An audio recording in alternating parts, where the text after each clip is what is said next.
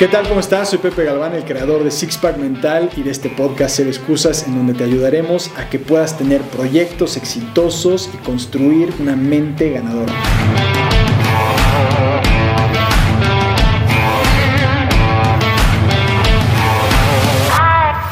¿Qué tal? ¿Cómo están? Yo soy Pepe Galván, el creador de este podcast y también de Six Pack Mental y tengo el honor de estar entrevistando a mi amigo, mentor, guía espiritual, de todo, una persona que me ayudó muchísimo y me sigue ayudando y además me introdujo a lo que es la filosofía y así es como nos conocimos, ¿no Mario?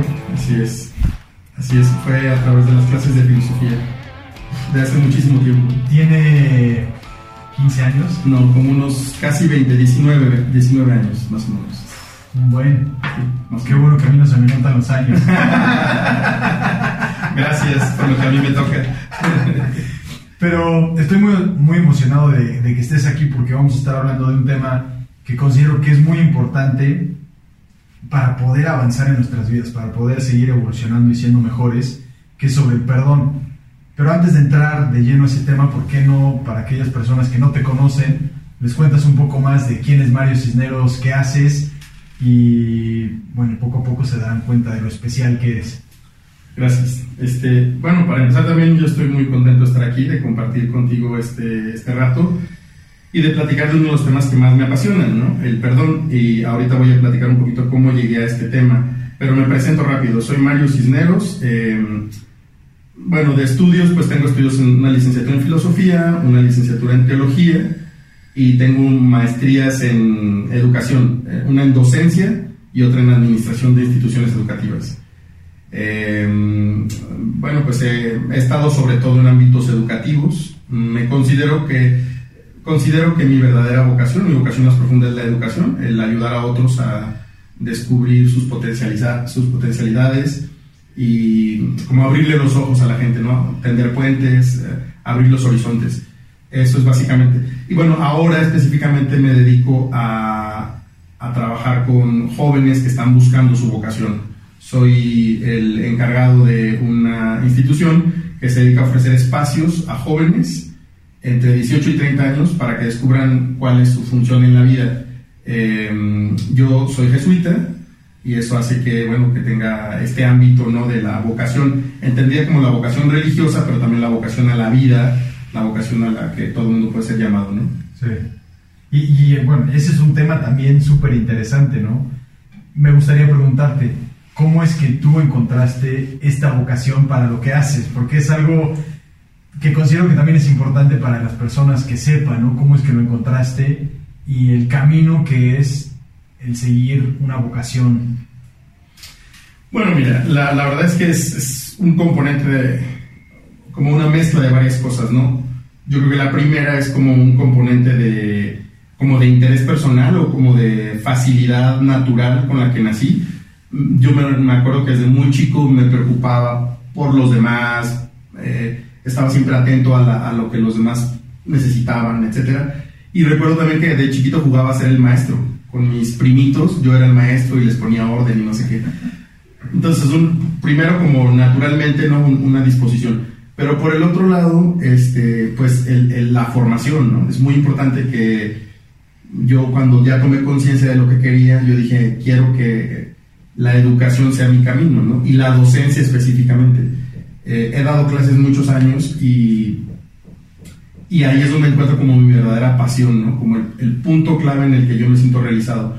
Eh, y bueno, ¿cómo lo descubrí? Pues por ensayo y error, ¿no? Había cosas que hacía que no me gustaban, no me sentía pleno, eh, leyendo, cultivándome, hasta que fui encontrando cosas que entre las lecturas y las experiencias me fui dando cuenta que lo mío era, era esto, ¿no? Y a través de la educación y específicamente la docencia, me di cuenta que lo mío era el acompañamiento a otros para buscar esto que podemos entender como vocación. Y, dentro de esta parte de, de, educar, de ayudar a otros en su, en su camino, en, en, poder seguir adelante, uno de los temas es el perdón, ¿no? ¿Cómo es que llegaste a este tema y del interés por este tema para poder aprender y después ayudar a otros? Mira, esto es, esto es, un, en parte autobiográfico, como llegué, pero también por un poco ver la realidad de México, ¿no? O sea, yo me di cuenta, yo, he vivido en Tijuana y en Tampico, cuando en ambas ciudades la situación social y de inseguridad estaba totalmente caótica, ¿no? Eh, recuerdo que en Tijuana, por ejemplo, eh, algunos alumnos, sus papás nos habían encontrado muertos y yo era el director de la institución y tenía que avisarles. Eh, una situación como de mucha violencia en las calles, mucho secuestro. Y lo mismo, un poco de, tiempo después, varios años después, me tocó vivirlo en Tampico. y entonces lo que me di cuenta es que hay regiones enteras en el país pues que están en manos de grupos de crimen organizado, ¿no? Que generan mucho daño psicológico a las personas. Em, entonces yo no sabía cómo hacer frente a, este tipo de asuntos hasta que me encuentro con una organización llamada la Fundación para la Reconciliación que se dedica a promover eh, al perdón como la única solución viable para, em, para superar conflictos muy dolorosos causados por todo este tipo de cosas, ¿no? Entonces yo me empiezo a formar, este, es, en realidad es un taller de, de 10 semanas en el que se llama Escuela de Perdón y Reconciliación. Y para hacerlo en corto, espere. Las escuelas de perdón y reconciliación son eso, son una escuela en donde, porque no hay ningún lugar en la sociedad que te enseñen a perdonar.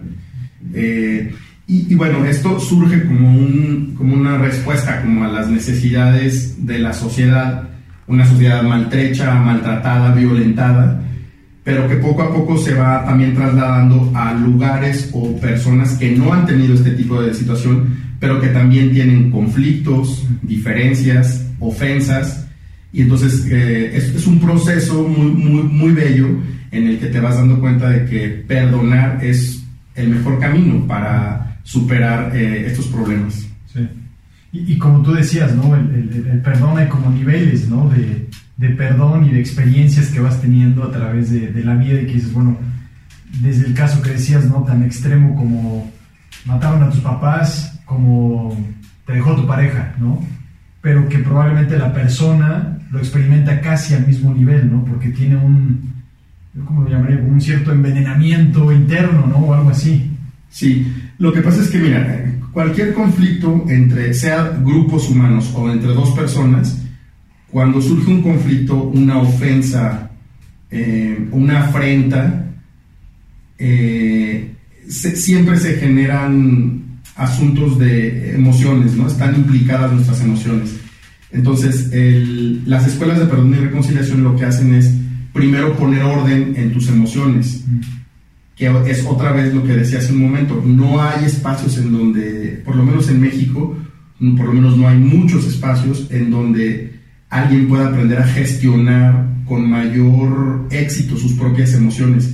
Y hay veces que por no gestionar esas emociones, tú puedes cometer graves errores en tu vida. Entonces, por ejemplo, si alguien te hizo algo, volviendo al ejemplo de un conflicto, eh, vamos a, a ponerlo en algo muy personal, alguien, tú descubres que tu pareja te te fue infiel. Entonces, en este momento tú generas una, y es natural, es natural que generes una emoción de rabia y un sentimiento de venganza muy grande. Sentirlo no es el problema, el problema es qué haces con eso, cómo gestionas la emoción. En las escuelas de perdón y reconciliación lo que dicen primero es reconoce la emoción y después toma la decisión normalmente estamos tan conectados de que sentimos una emoción muy fuerte, nos domina, tomamos una decisión totalmente equivocada, por ejemplo, ir a golpear a la persona con la que encontraste a tu pareja. Y eso te genera más problemas, puedes ir a la cárcel, es decir, que cuando no gestionas bien esto, eh, puede traerte muchos conflictos. Pero además, eh, hay gente que puede vivir sin, sin hacer ninguna decisión equivocada, hay personas que pueden vivir con la rabia interior durante años y que es en realidad como un veneno con el que viven todos los días, ¿no? Es, el, por ejemplo, el rencor, la rabia o las ganas de vengarte son, son venenos que tomamos todos los días, ¿no? Y la única posibilidad de superarlo es el perdón. O sea, no hay ninguna otra, porque Eh, por ejemplo, está demostrado en varios estudios que cuando una persona cobra venganza de una afrenta que se le realizó, no queda satisfecha, no hay satisfacción. ¿Por qué? Porque lo que se le quitó nunca va a ser restituido.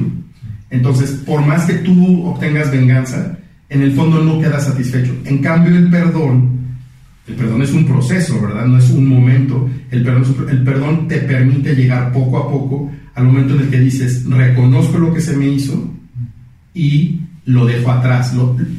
y más que dejarlo atrás es, lo veo con otros ojos, ¿no? Y en el fondo es un proceso de ver esa ofensa como algo que te permite crecer, como algo que te permite aprender una lección y que te prepara para futuros eventos que muy probablemente te van a seguir sucediendo.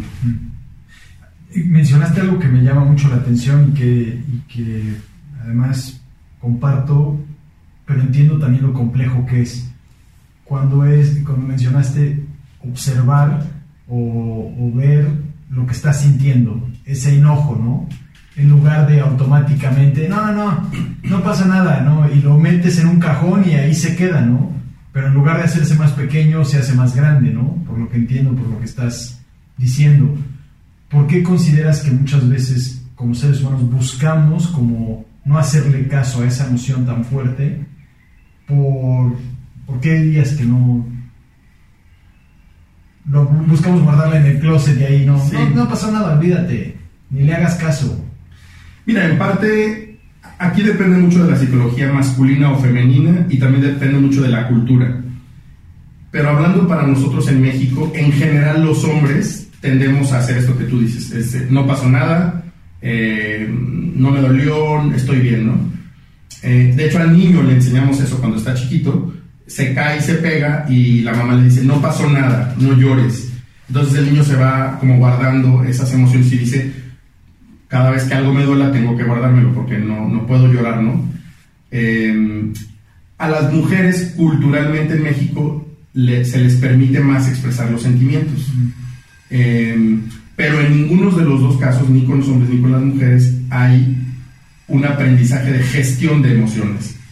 Que es decir, lo primero es reconocerlo. O sea, antes que nada es reconocerlo. Por ejemplo, decir, estoy triste, esto, quiero llorar, tengo muchas ganas de llorar, o estoy, estoy enamorado, o estoy, no sé, este, me siento desesperanzado, o al revés, tengo un gozo enorme en el corazón, bla, bla, bla. Eh, o tengo mucha energía. Es decir, como la capacidad de voltear a ver al interior y reconocer que algo hay ahí adentro, ¿no? Sí. Eh, nosotros recomendamos mucho la práctica de, la escritura cada día expresando cómo te sientes. Mm. Y eso, esto es cuando tenemos todo un formato en el que lo que hacemos es empezar diciendo cómo me siento hoy, ¿no? Cómo me siento en esta tarde, ¿no? O esta noche, normalmente lo hacemos por las noches. Eh, pero es una tarea cotidiana. Hay gente que jamás voltea a ver qué está pasando en su interior. Y entonces eso le trae muchos conflictos. Una segunda parte es decir, ¿qué hago con lo que siento? ¿no?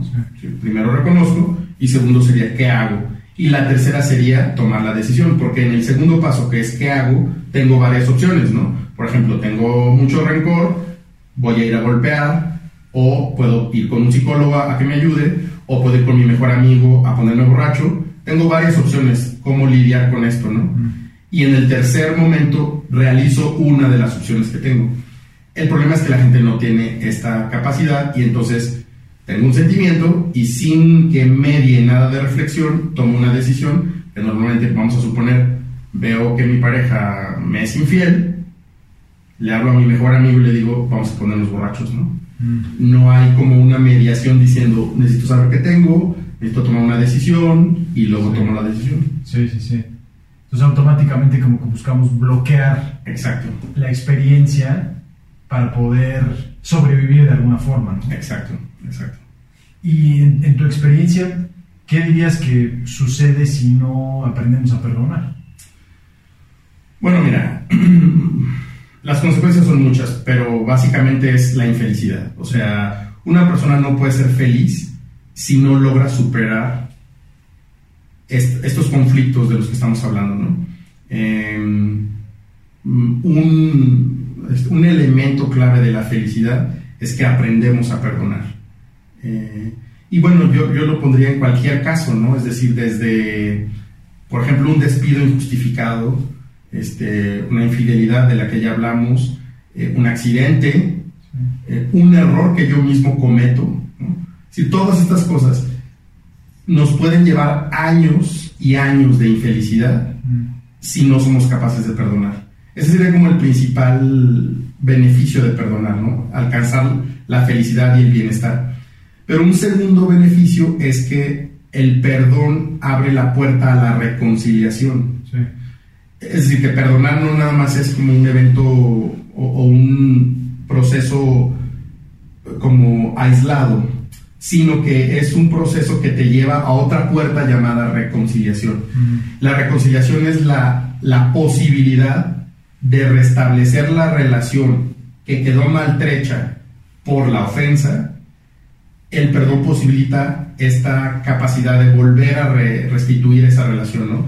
Ponlo con unos amigos que tuvieron un pleito por dinero. Un ejemplo cualquiera que me viene a la cabeza, ¿no?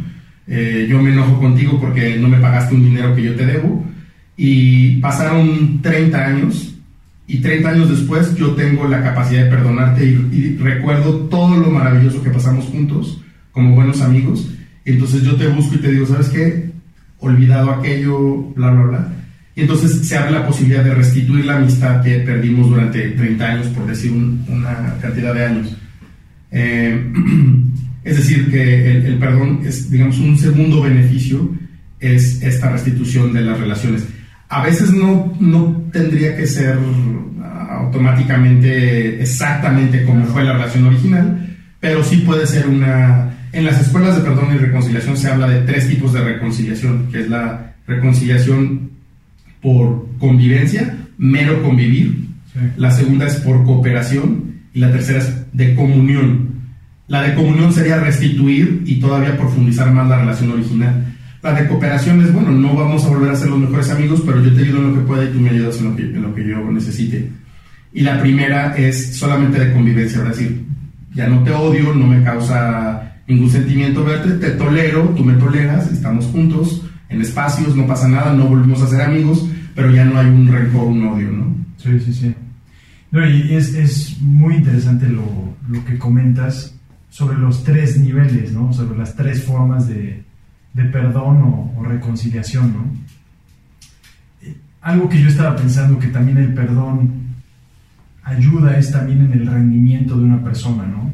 Por ejemplo, en el trabajo, eh, para un deportista yo lo veo mucho, ¿no? O en el trabajo o en las ventas, ¿no? Ah, no me quiso comprar. Y entonces automáticamente ya tenemos una mala relación con ese posible cliente y no lo, en lugar de decir, bueno, probablemente no era el momento. No quiere decir que, si me dijo hoy no, no quiere decir que en un futuro sea así, ¿no? O con tu jefe, ¿no? Siempre me hace una cara así.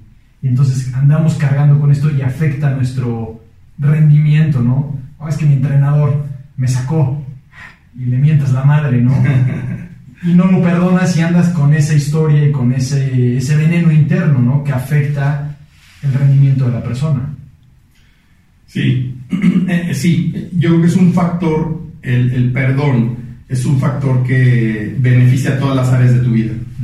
Entonces, por ejemplo, sí, es, es decir, que yo conozco gente que, que es muy exitosa en varias áreas, pero su parte débil es no haber superado un conflicto con una expareja, o con un amigo, o con un mal negocio, Mm, o que no se perdonan a sí mismos. mm, Entonces, la, aquí la cuestión es cómo, cómo hacerle, porque entonces, o sea, aquí la gran clave es desarrollar una estrategia que en, es- en las escuelas de perdón y reconciliación le llaman el autocuidado. sí. Es decir, si yo ya conozco, basado en experiencias previas de, de conflicto, de ofensa, etcétera, ya vo- voy conociendo cómo reacciono. Entonces, y por ejemplo, me voy haciendo de enemigos o voy perdiendo negocios o voy perdiendo grandes amistades. Entonces, cuando una persona cae en la cuenta de eso, dice, tengo un patrón que no me ha ayudado y necesito hacer un nuevo patrón, ¿no? Mm, en las escuelas de perdón y reconciliación hablan de ver con ojos nuevos, ¿no? Y, es, y es, es, precioso esto porque cuentan la historia del, creo que a ti ya te lo platiqué alguna vez, cuentan la historia del, de Caperucita y el lobo feroz. Pero la historia la cuenta como la vivió el lobo feroz. Entonces, es impresionante ver que el lobo cuenta una historia totalmente diferente a la que Caperucita contó. Y todo el mundo le creyó a Caperucita, ¿no? Porque Caperucita dice que ella llega y, le dice, este, él está vestido de la abuela, ¿no? Y, el lobo y le dice, para esos ojotes, para comerte, para verte mejor, no es que para comerte mejor. Pero la realidad era que el, el este, el lobo. era, en realidad, estaba tratando de ayudar a la abuela a algo, ahora no recuerdo bien, pero la historia es muy linda y si quieres te la consigo.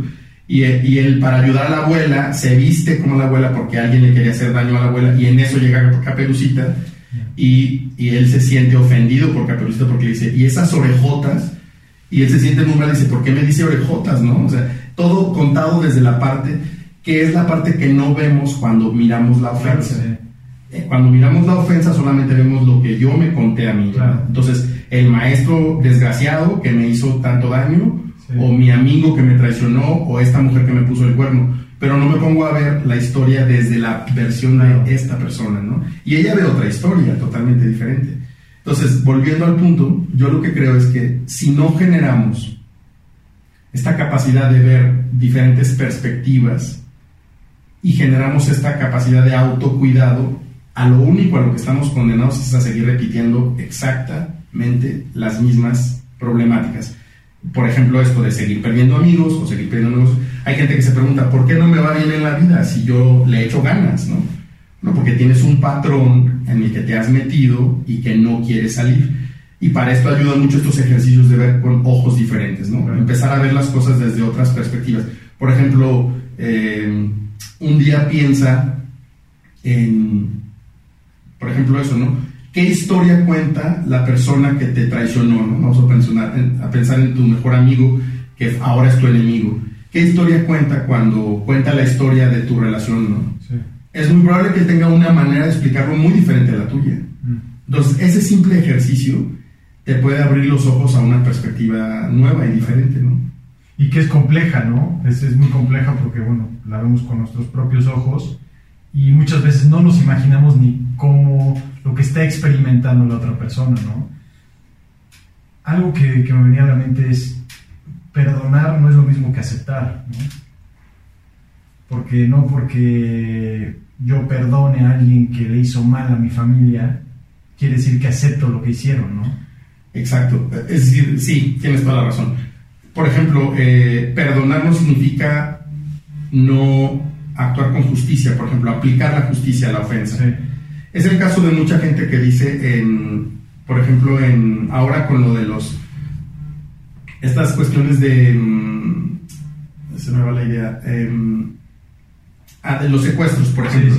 la, gente cuando ha sido secuestrada, ¿no? O, o, me secuestraron a mi papá o a mi tío, a mi mamá, no sé eh, es difícil, es muy difícil para la persona ver los ojos desde la perspectiva contraria. Del agresor. Del agresor, es muy difícil. Sin embargo, cuando te metes en la historia del agresor, empiezas a decir, ah, o sea, no justifico lo que, lo que hizo, pero puedo entender de dónde viene su actuación. Entonces, por ejemplo, tú puedes perdonar a alguien que va a ir a la cárcel porque secuestró a tu papá. No, no, está en conflicto esas dos cosas. Este, yo no voy a justificar nunca ni aceptar que hayan secuestrado a mi papá y esta persona va a ir a la cárcel por haber hecho esto y sin embargo puedo perdonar. Hay un documental precioso en, en YouTube que lo utilizamos mucho en, las escuelas de perdón y reconciliación que se llama Cita con el enemigo. Es una, una persona que se dedica en Estados Unidos a estos procesos de reconciliación en el que invitan a la familia de una mujer que fue asesinada eh, con el asesino.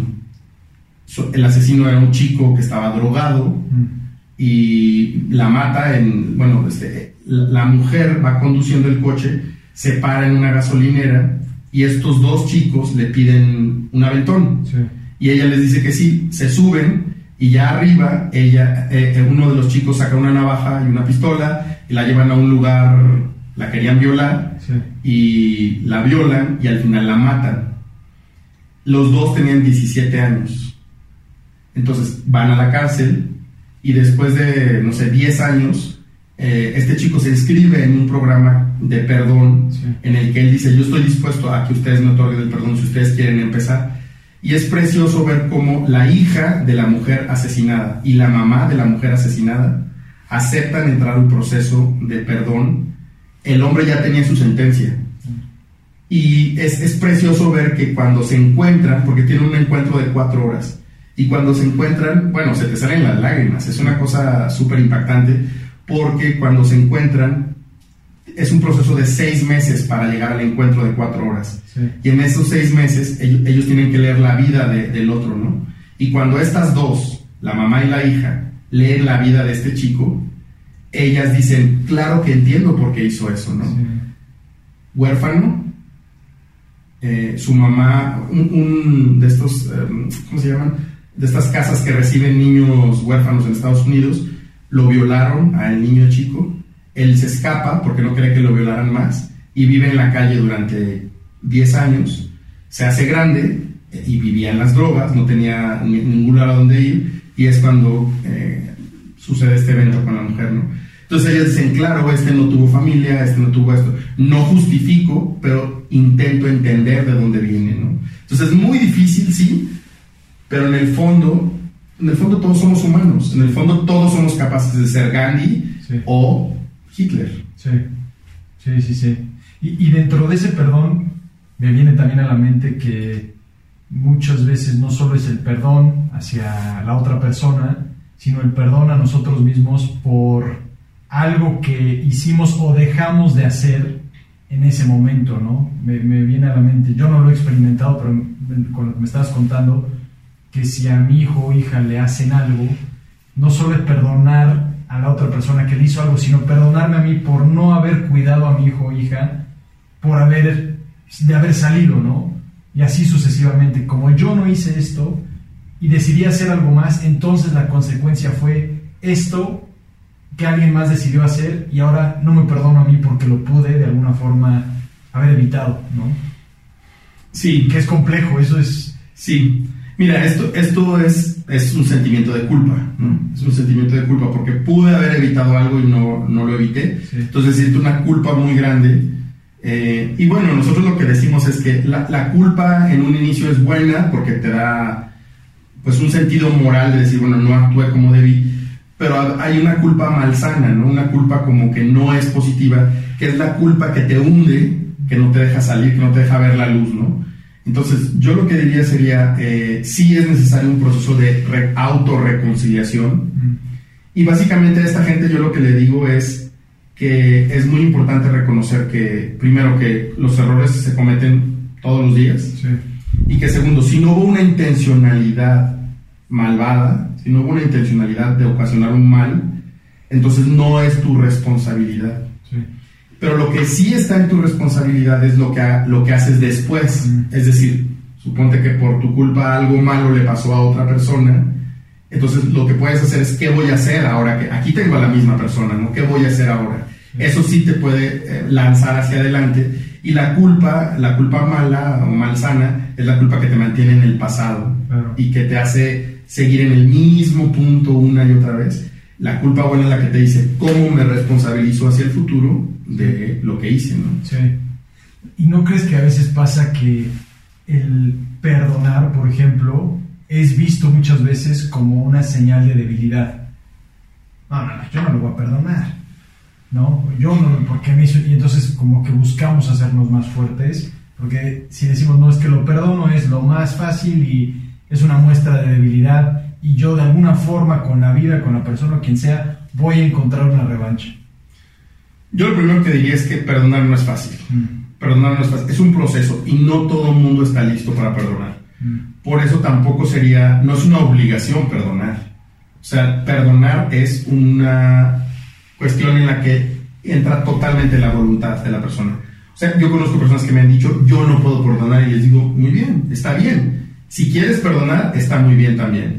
Pero si tú dices, no puedo o no quiero perdonar muy bien, hay veces que las personas se tardan años en llegar a la posibilidad de pensar en el perdón. Pero una vez que lo logran, el, perdón les, bueno, ellos ven, ¿no? Mucha gente ve que esto le trae muchos beneficios, eh, sobre todo por la liberación que, que, causa cuando, cuando por fin perdonas. Sí. ¿Y, tú consideras que, estoy pensando en dos, dos situaciones, dos experiencias que yo tuve. Eh, una experiencia en donde estaba yo haciendo un proyecto en específico y si yo lo hacía, entonces se me iba a pagar una cierta cantidad que era importante, ¿no? Y en el momento que se hace todo, ok, perfecto, y a la hora del pago, no sabes que ya no. Y entonces esa rabia para mí fue enorme. Y recuerdo esa interacción con esa persona cada vez era, pero no solamente era con esa persona, sino en otras cosas, ¿no? Pero también en una experiencia que tuve de, pareja, en donde en algún momento yo descubrí o me di cuenta que uno de mis mejores amigos salía con quien era mi pareja, ¿no? Entonces dije, esto es, es este, complejo, ¿no? Complicado. Y era difícil salir de ese, de ese loop, ¿no? De la historia que se repite y se repite y se repite. Y te vas a acostar y lo tienes en la cabeza y te levantas y lo tienes en la cabeza. Además de, de poder escribir y poder aceptarlo y poder observarlo, ¿qué más le recomiendas a la gente que pueda hacer ¿no? en, ese, en ese proceso? Como dices, si no me equivoco, son 10 semanas, ¿no? No es sencillo, es todo un proceso y que probablemente te queda una herida y esa herida sigue estando ahí muy palpable, ¿no? Pero ¿qué otra cosa? Porque yo, yo lo que estoy convencido en todo esto, para poder mejorar no solamente es pensarlo, hay que hacer algo para poder de alguna forma entrenarlo y entonces nuestro espíritu, nuestra, nuestra mente, nuestras emociones se van fortaleciendo para poder sobrellevar ese obstáculo. Mira, yo, lo que diría sería una cosa muy básica que es eh, como hacer un ejercicio de honestidad con, uno mismo, contigo mismo, y que consiste en, en decir que este mundo, esta vida, no es justa. O sea, en, este mundo nadie puede ser completamente feliz. Mm. Si una persona hace las paces con eso, entonces puede dar el siguiente paso. Pero si tú crees que nunca te va a pasar nada y que no vas a tener conflictos y que tu vida va a ser perfecta, buena suerte. O sea, te equivocaste de planeta. Eh, es decir, si uno hace la, se, llama, mm, bueno, algunos podríamos hablar de resiliencia, que es la capacidad de sobreponerte a la, adversidad, o también se puede hablar también como una capacidad de, em, mm, pues sí, de sobreponerte, ¿no? De sobreponerte a, lo negativo. Eh, entonces, si no haces la las paces con esto, va a haber mucha frustración, ¿no? Esa era la palabra que estaba buscando. El, abrazar la frustración. Mm. O sea, darte cuenta de que tu vida, tarde o temprano, quieras o no quieras, bueno, a menos que te encierres a vivir en una caja durante toda tu vida, pero tarde o temprano vendrán todo este tipo de situaciones, ¿no?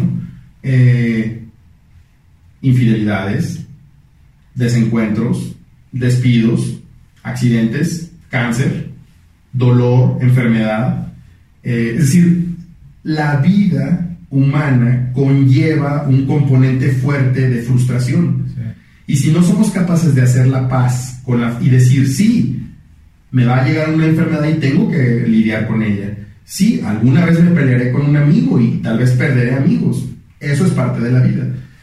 Yo digo, esto es lo básico. Si una persona cree que, debe, que, el mundo, el universo o Dios le deben una vida perfecta, va a vivir amargado el resto de su vida. Y eso es lo que en términos psicológicos se llama neurosis. Una persona neurótica es una persona que no acepta la realidad tal cual es. La realidad es dura, difícil. La realidad es que yo tengo que salir todos los días a buscar mi trabajo y tengo que buscar más clientes. Y la realidad es que yo tengo que entrenar todos los días y que no es fácil levantarse a las 5 de la mañana. Y la realidad es que la vida es dura mm. y que la vida no es justa.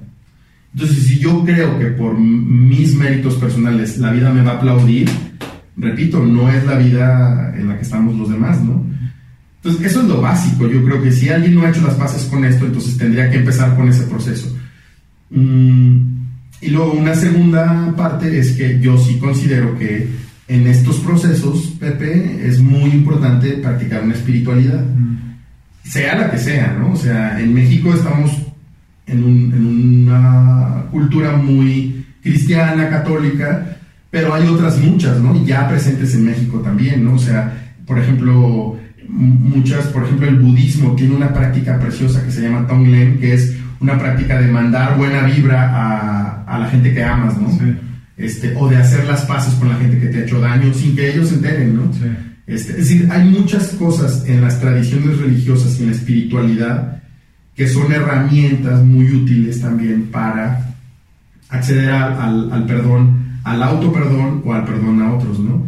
Em, pues sí, prácticas como la meditación, la gente que hace oración, ¿no? El, repetir mantras, este, el, poner incienso, el tener un altar, una imagen que te ayude. Todo este tipo de prácticas también son, son bastante fortalecedoras de la, como de la identidad y de la personalidad, ¿no?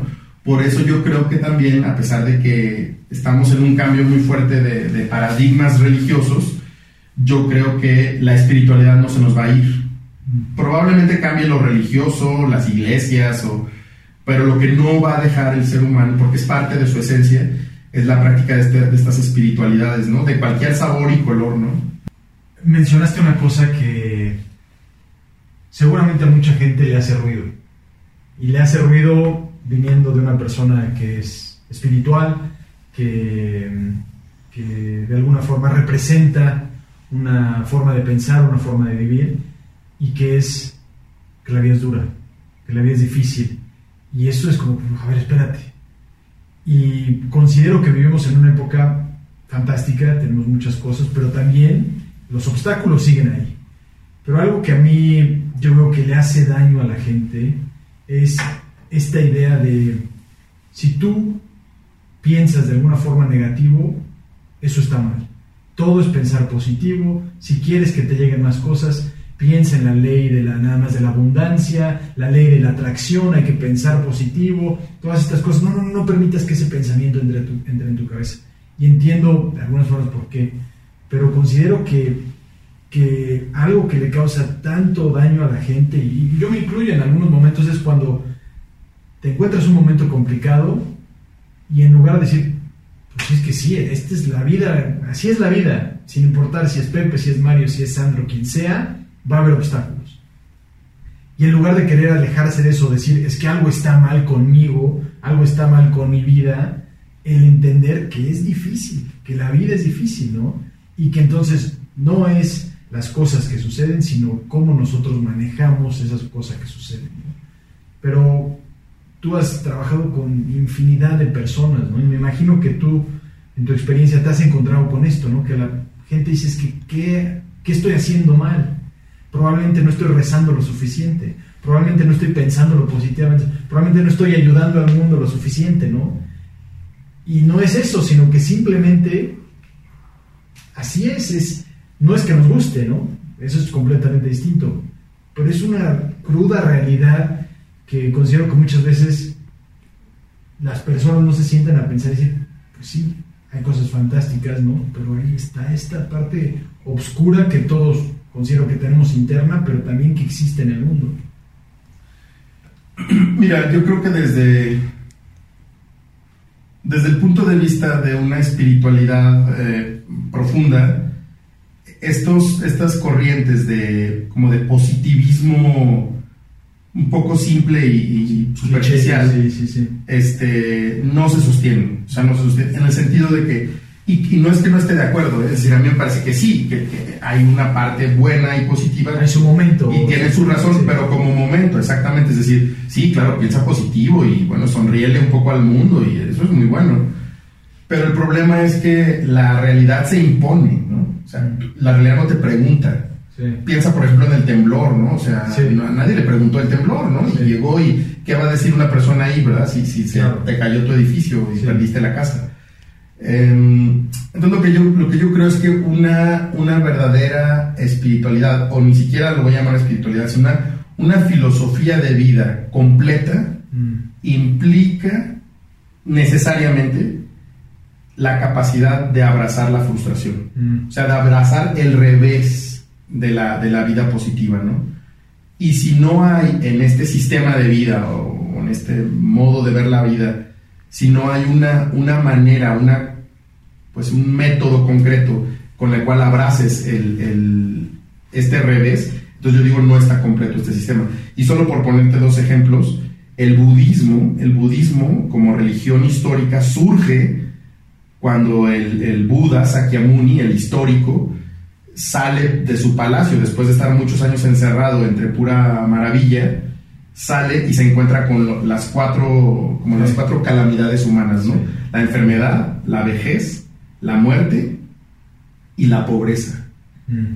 Cuando él ve eso, él dice, él, dice, sin decirlo así, pues, pero él dice, tengo que hacer la paz con esto, ¿cómo hago sentido de esto, no? Y él venía de una burbuja, ¿no? Venía de una burbuja total, sí, sí, sí.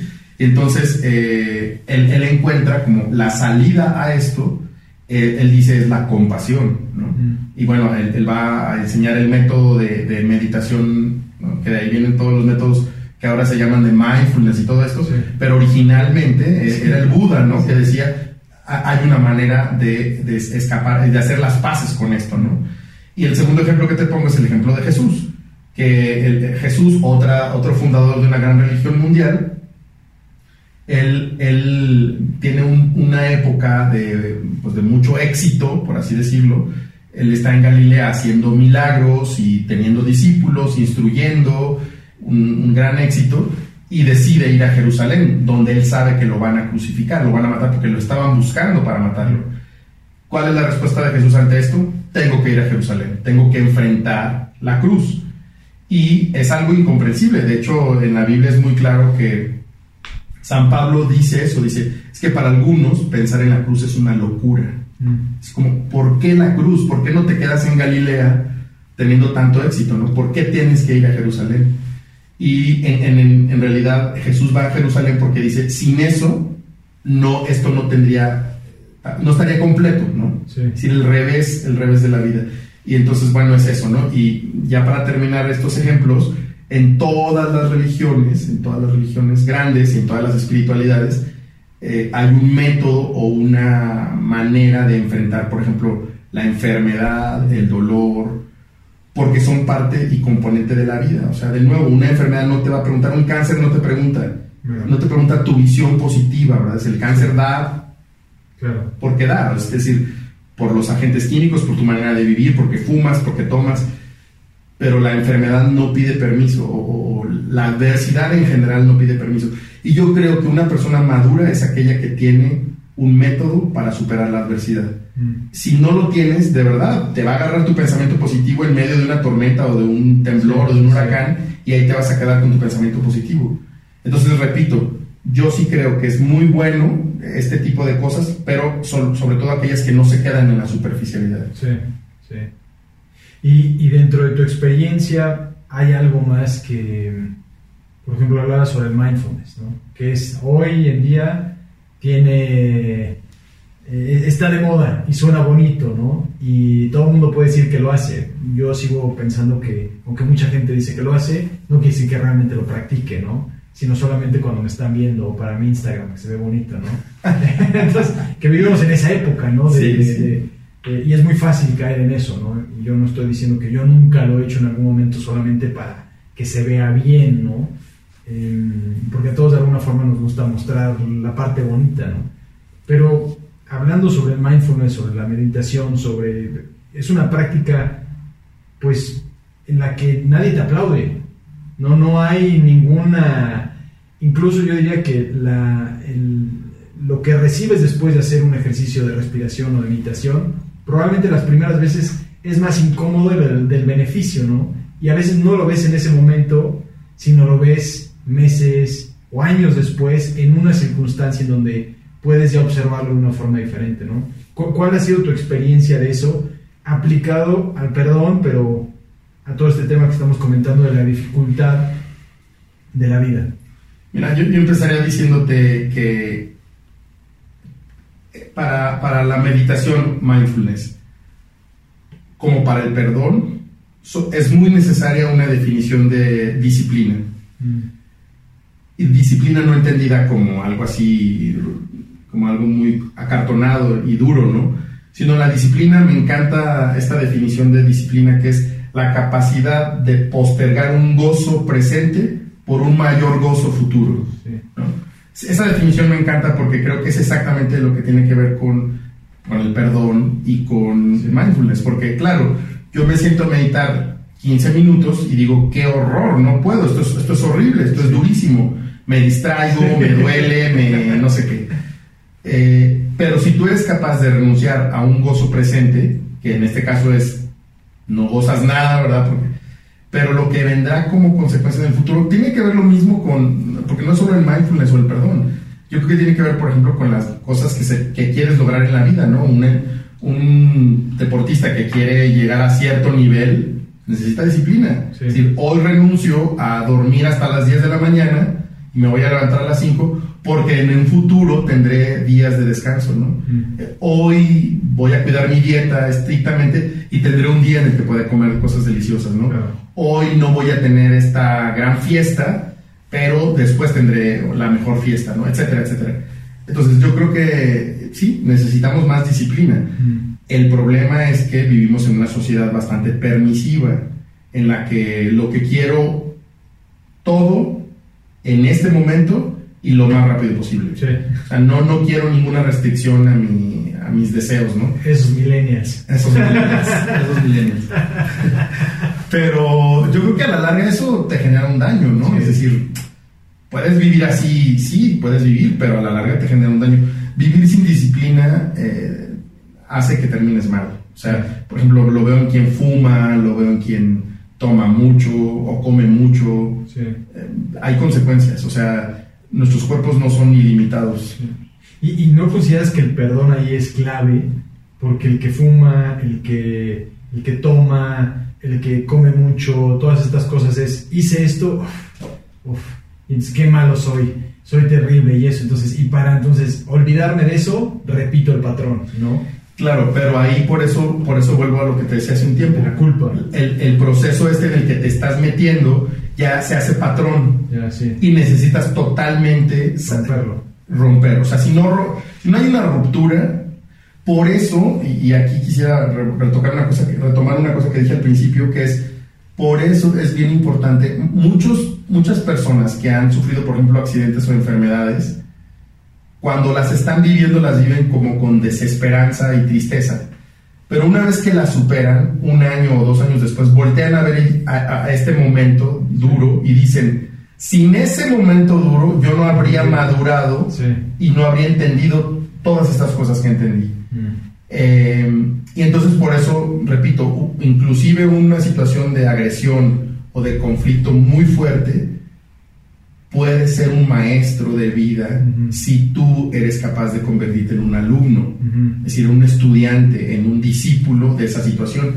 Yo lo veo mucho con las enfermedades. O sea, cuando una persona es capaz de ver la enfermedad como un maestro que tiene algo que enseñarte, es muy diferente a la persona que lo ve como una maldición, como un castigo, o como algo que no, no merece, ¿no? Pues nadie merece una enfermedad, nadie merece que su hijo se le muera, nadie merece que te corran del trabajo. Y sin embargo todas estas cosas suceden. Entonces está en ti la capacidad de decir, ¿para qué me pasa esto? Y no solamente la famosa pregunta del ¿por qué me pasa esto? o ¿por qué a mí? Sino decir, ¿para qué me pasa esto a mí? ¿no? Mm. Entonces ese es el cambio de chip que, que, te digo que muy probablemente muchas de estas personas eh, metidas en un patrón un, ciclo del que no pueden salir, a veces necesitan un golpe muy duro. Muy, muy duro. Para despertar. Para despertar. Sí. Entonces es, es muy interesante. Este tema podríamos estar siete horas. Sí.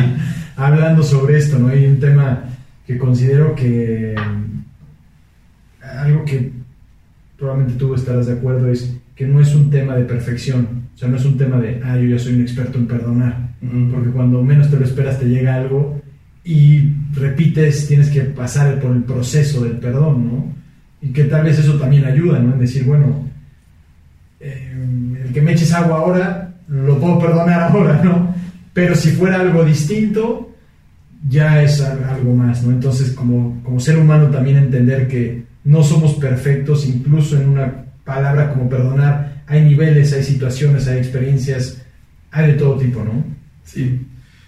Por eso te decía también que no, el perdonar no es para todos. Perdonar no es para todos. Hay gente que no puede perdonar y ya hizo un sistema y está bien. Digo, la invitación estaría abierta para que sí perdonara, pero yo creo que no es para todos. O sea, hay gente que no está preparada, hay gente que tiene demasiado rencor, demasiado odio.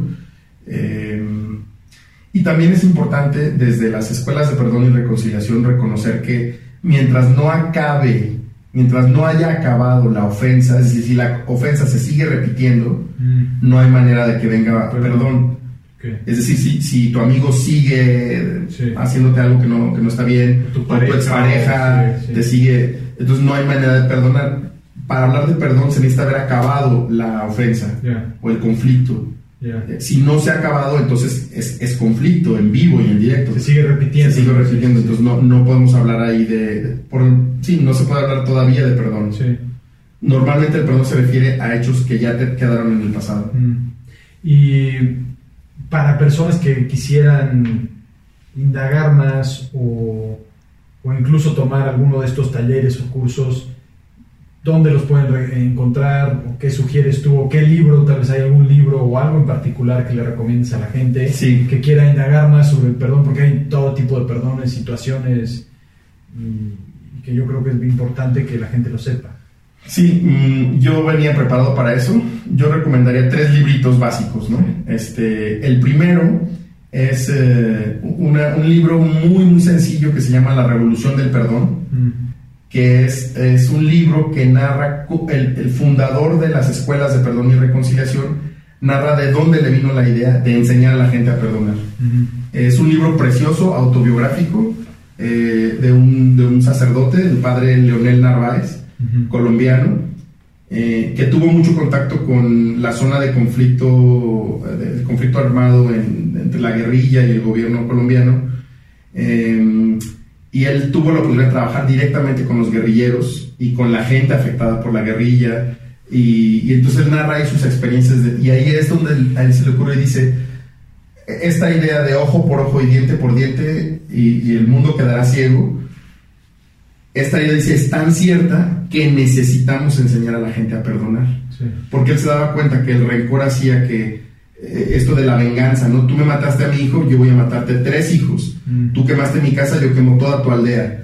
Tú hiciste esto y entonces no había, no había fin. Es decir, la violencia, cuando es dejada a su libertad, la violencia no tiene fin. Mm. Hasta que una de las dos partes perdona, entonces el conflicto se para en seco. Bueno, a partir de esto, él, bueno, narra todas sus experiencias, después él lo mandan de misionero a África y, y por azares del destino lo mandan a una, a una tribu africana que tenía un día anual de perdón en donde todo el mundo estaba obligado a perdonarse todo, deudas, ofensas, todo, muy parecido a lo que aparece en la Biblia. En la Biblia hay un día del perdón. Entonces, eh, él, trata de meterse y de entender esta, esta festividad. Y a partir de estas dos grandes experiencias va a Harvard, a la Universidad de Harvard, a estudiar un doctorado y ahí todas estas intuiciones las pone digamos, académico, con el rigor académico, consultando psicólogos, teólogos, sociólogos, y el resultado de su tesis doctoral es una propuesta básica y concreta que se llama Escuelas de Perdón y Reconciliación. Ese libro es precioso, se llama La Revolución del Perdón, de Leonel Narváez. El segundo libro se llama, que aquí lo tengo, precisamente traje este para que no se me olvidara, se llama, em, es de Desmond Tutu, Desmond Tutu es, es el, un obispo anglicano que fue el que fue encargado de la pacificación después de que termina el régimen de apartheid en, en Sudáfrica. Hay un proceso de perdón y reconciliación muy fuerte. Entonces, él escribe un libro basado en esas experiencias y se llama El libro del perdón. Y aquí él lo que hace es, él dice, esta es una caja de herramientas para que las personas que quieran perdonar tengan herramientas de cómo perdonar. Y una cosa nada más que quiero mencionar de este libro y que me encanta es que dice que el primer paso para, para acceder al perdón es platicar lo que, el conflicto o la ofensa, la afrenta que te hicieron. Porque dice, cuando la platicas pierde su poder. Si la tienes solo en tu cabeza, se hace gigante, gigante, gigante. Y cuando la platicas dices, bueno, es probable que esto le haya pasado a alguien más, ¿no? Entonces, eh, da otros consejos muy buenos ahí. Se llama así el libro del perdón, de Desmond Tutu. Y él habla del perdón como un proceso de sanación. Y el tercero es este, que se llama Acerca del perdón y el poder de las afirmaciones de Carlos Garda y es una guía para perdonar. Es, un psicólogo eh, mexicano que es en realidad un, resumen de esto que hablamos, un, poco puesto más como en orden y con mayor rigor académico, pero es un, libro muy bueno. Estos tres libros yo considero que son una, como una bibliografía básica sobre el perdón. Este, y si a alguien le interesaría participar en algunos de los talleres de las escuelas de perdón y reconciliación, recomiendo mucho que visiten su página web en México, que se llama así, Escuelas de Perdón y Reconciliación. Es muy fácil encontrarlas en cualquier buscador.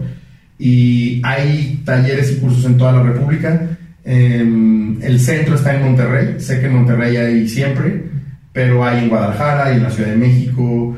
Yo soy em, formador y capacitador de, agentes de perdón y reconciliación. Ya no me dedico de lleno a eso por la naturaleza de mi trabajo, pero algunas veces he dado los talleres este, de perdón y reconciliación. Mm. Como preguntas finales, Mario, una o dos más. Para ti, ¿qué significa ser humano en, el día de hoy? O sea, en la, en la, estructura que tenemos hoy, ¿cuál dirías que es nuestra labor como, como humanos al estar acá?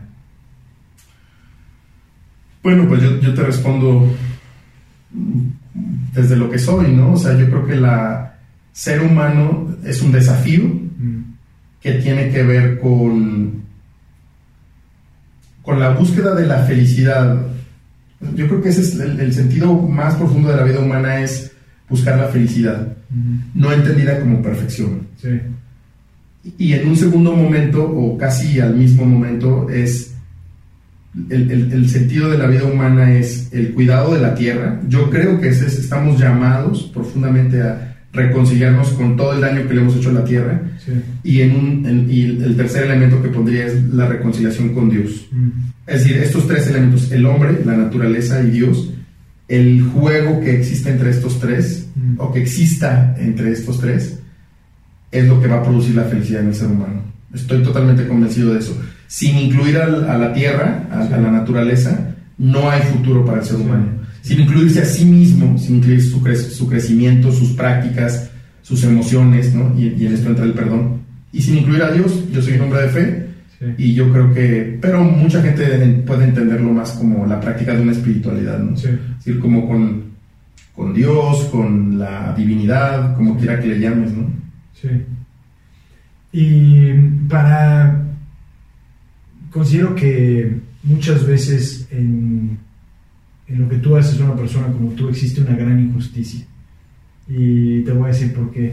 Porque a diferencia de tales personas más de mi lado, ¿no? lo que hacemos es que al final buscamos ayudar a personas, pero tu labor muchas veces es, es silenciosa, pasa muchas veces desapercibida. No estás en esta corriente que existe de hacer un podcast, de hacer videos, de hacer todas estas cosas, pero que cada persona con la que tú interactúas y tiene ese, esa, ese beneficio, yo lo diría, de, que te conoce, quedan así, wow, es impresionante. Entonces, para aquellos que ahora te están conociendo por primera vez, ¿cómo pueden seguirte? ¿Cómo pueden saber más de Mario? ¿Cómo pueden eh, llenarse más de Mario?